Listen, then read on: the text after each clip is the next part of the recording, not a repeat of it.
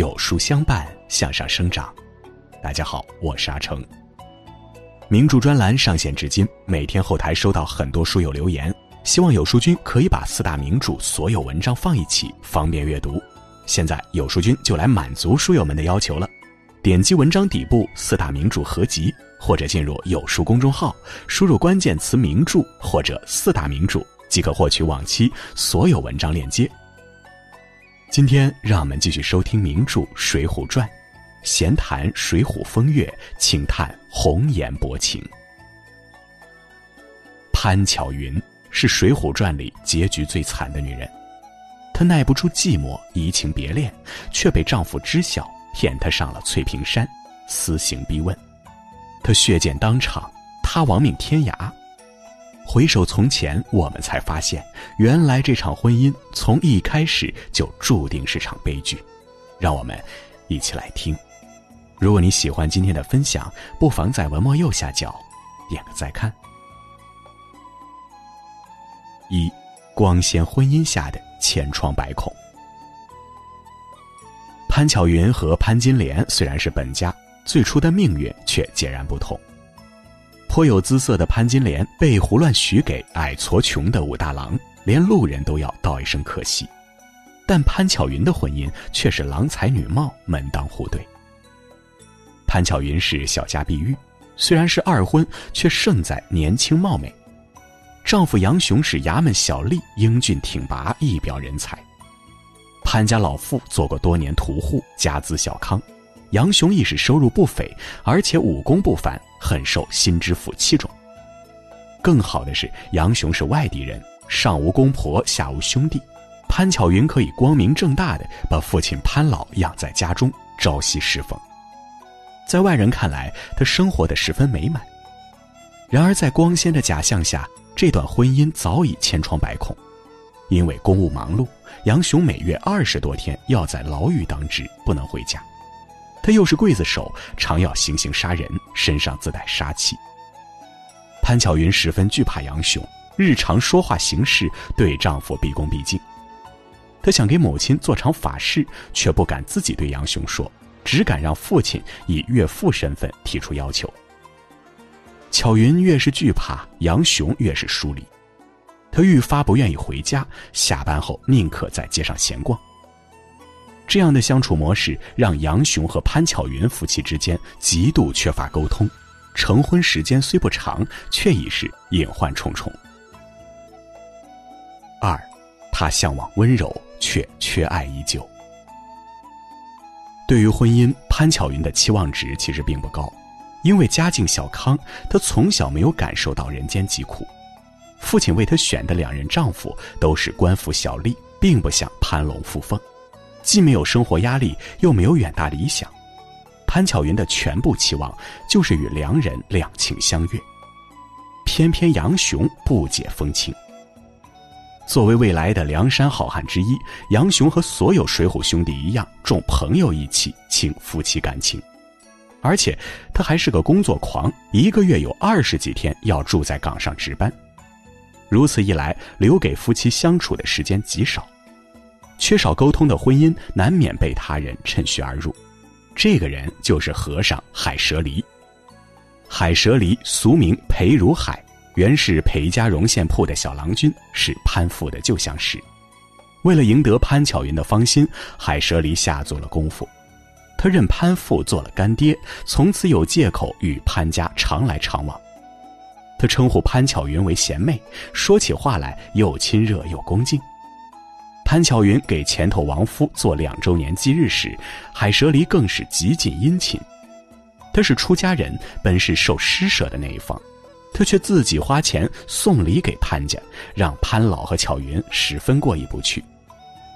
法事做到深夜，和尚们都疲倦不堪，海蛇离却格外卖力，特意在潘巧云到来时高声吟唱。潘巧云说起想给王母做法事还愿，海蛇离立刻表示自家人的事情必须效劳。第三天，他就为潘母做了水陆道场。还特地拿出平日私下藏的果蔬和好酒，盛情款待了潘父和巧云。借着酒劲儿，两人成就好事，还约定常来常往。海蛇离的温柔周到、体贴恭维，与杨雄形成鲜明对比，让潘巧云依恋不已。这个缺爱太久的女人，终于找到了想要的温柔，可惜这份温柔从一开始就是企图。三一物再物，终成决绝。在以艳女思想为主流的《水浒传》里，红杏出墙从来没有好下场。潘巧云和海蛇离的约会过于频繁，安排又不够周密，不但石秀发现了蹊跷，街坊四邻也有风言风语。出于义气，石秀将事情告知了杨雄，杨雄大怒，打算找机会查询真相，却不料酒后失言，被潘巧云察觉端倪。潘巧云急中生智，反诬是石秀想调戏他，挑唆杨雄赶走了石秀。他以为从此便高枕无忧，可以继续脚踏两只船，却低估了石秀的坚忍和聪慧。石秀虽搬了出去，却偷偷埋伏在附近。杀了再次赴约的海蛇离，又建议杨雄把潘巧云骗上翠屏山，当场对质。有海蛇离的衣服为物证，有婢女莹儿为人证，潘巧云无可辩驳，只能承认此事。杨雄愤怒至极，将他杀死，弃于乱葬岗中。潘巧云为一时的欢愉，付出了极其惨烈的代价。杨雄也被迫离开官场，投奔梁山坡，从此亡命天涯。一物再物，两个人最终走上了绝路。四，缺少沟通是婚姻消亡的根源。回首再看潘巧云和杨雄的婚姻，只让人无限唏嘘。杨雄杀潘巧云的理由有两个，一个是潘巧云诬陷石秀调戏自己，坏了兄弟的交情。第二个是怕潘巧云变心之后，有一天可能会害自己的性命。自始至终，他都没有提到潘巧云对夫妻感情的辜负。也许是因为在他心中，两个人本就没有感情，而潘巧云的行为更耐人寻味。他明知是石秀发现了他与海蛇离的隐情，又是石秀杀了海蛇离。而且潘巧云还曾诬陷过石秀，害得他被杨雄赶出家门。可以说，他与石秀非但毫无交情，反而有仇怨纠葛。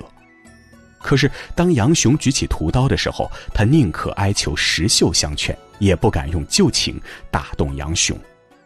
可见，在潘巧云心中，对夫妻感情也没有自信。归根到底，在于婚姻之中的交流太少。以致夫妻虽然两载，却情同陌路。